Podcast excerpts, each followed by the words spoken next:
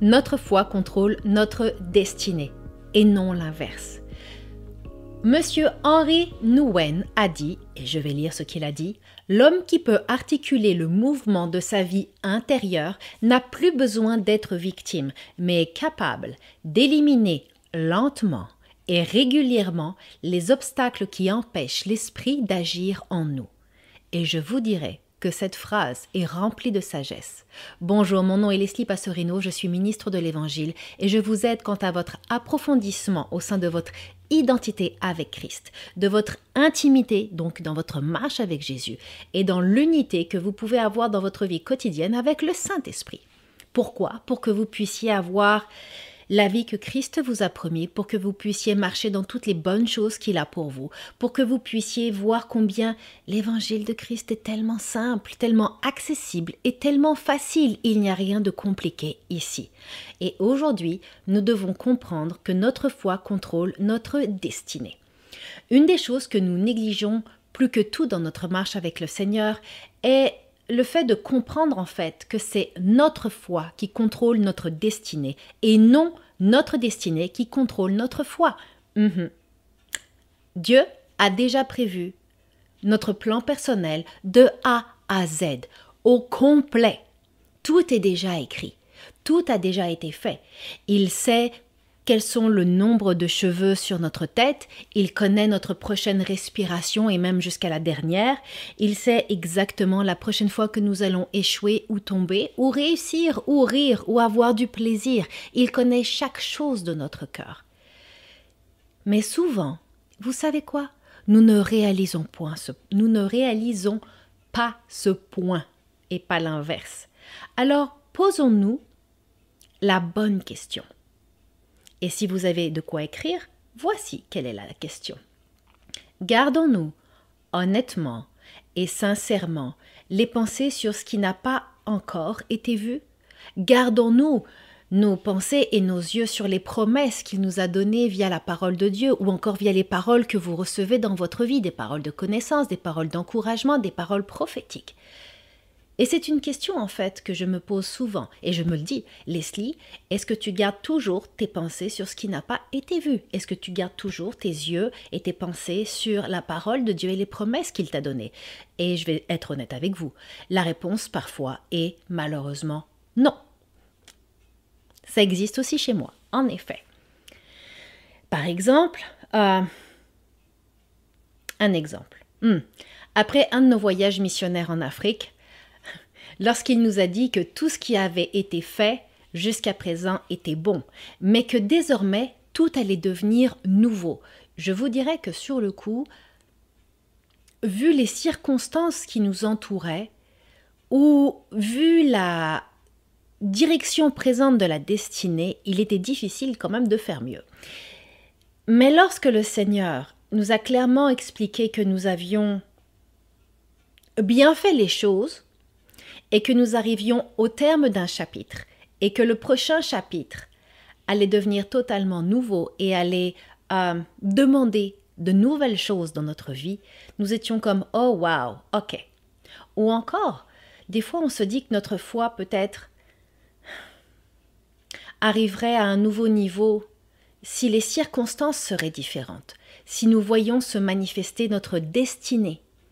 Mais pourtant il nous a donné tellement de promesses. Et souvent, nous avons cette fâcheuse tendance à attendre que telle circonstance arrive, que telle prière soit exaucée, afin que nous puissions voir notre destinée avancer, et du fait que notre destinée avance, alors notre foi s'accroît. La seule chose, c'est que ça ne marche pas dans ce sens-là. La seule chose, c'est qu'en fait, c'est notre foi qui va aller propulser notre destinée.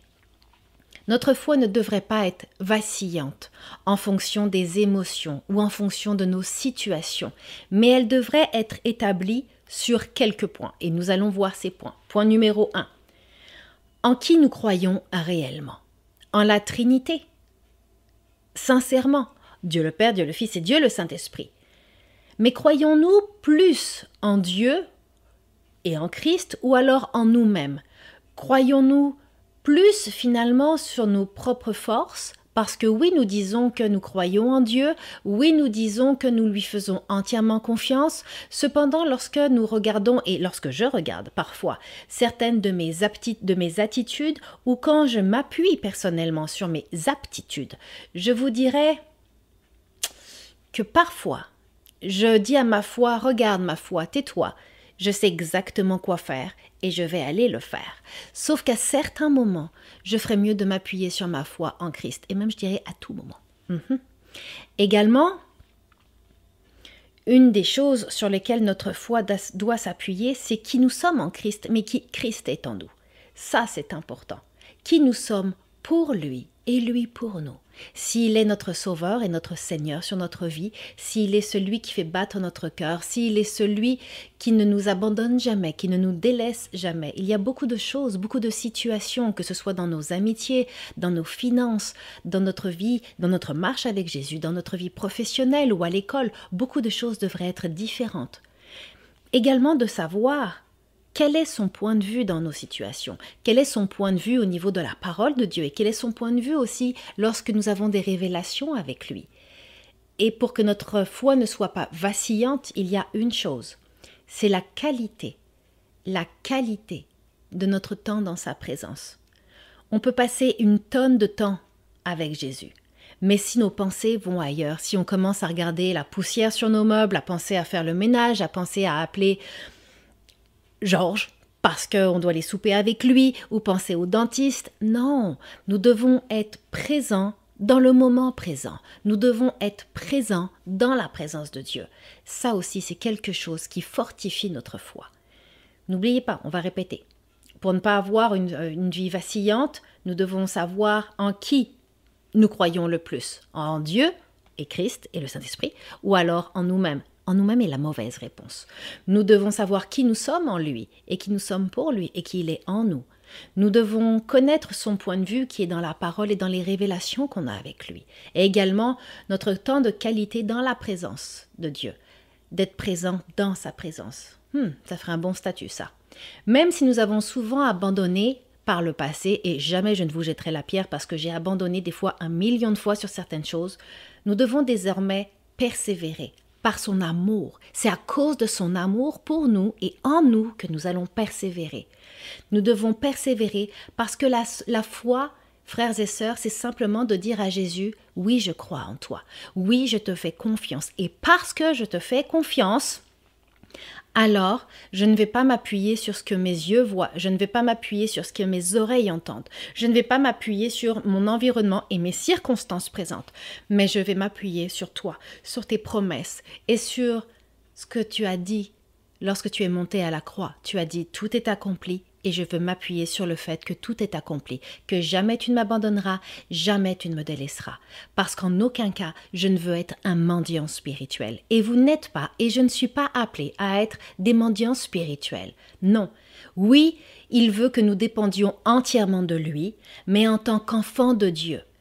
En tant qu'enfant de Dieu, et pas en tant que mendiant à quémander sans cesse. Alors n'oubliez jamais que ce n'est pas votre destinée qui influence votre foi, mais que c'est définitivement votre foi qui va propulser et vous faire marcher dans votre destinée. Avant euh, de finir en prière, vite vite, je vous encourage à venir nous visiter sur le site internet lesliepasserino.com. Vous verrez différentes ressources, des podcasts, des billets de blog. Vous verrez également des audios, des livres, des e-books et même des formations en relation d'aide biblique pour aller plus loin avec Christ, pour aller plus loin dans votre intimité et dans votre unité avec Jésus. Maintenant, finissons en prière. Seigneur, je te remercie, Père éternel, pour qui tu es. Je te remercie de ton amour pour mon frère et ma sœur. Puisses-tu maintenant fortifier sa foi, que ses yeux et ses oreilles ne soient pas euh, influencés par l'environnement et par ce qu'ils voient et ce qu'ils entendent et ce qu'ils vivent, mais que tu puisses bien au contraire fortifier leur foi, bâtir leur foi sur le roc, toi, Christ. Que tu puisses les faire s'accrocher à tes promesses. Et Seigneur, répète-leur jour et nuit, tout est accompli. Je te remercie du privilège que j'ai eu de prier avec eux. Dans ton nom, je prie, Jésus. Amen. Vous désirez plus de conseils quant à l'approfondissement de votre identité en Christ, votre intimité avec le Saint-Esprit et la mise en pratique de la parole de Dieu? Chaque épisode du podcast Conquérir avec Leslie est conçu pour vous aider et vous équiper par des enseignements et des outils simples vous permettant de vivre l'unité avec la Trinité au sein de votre quotidien. Abonnez-vous aux épisodes via lesliepasserino.com ou sur votre application de podcast sur iTunes ou Google Play.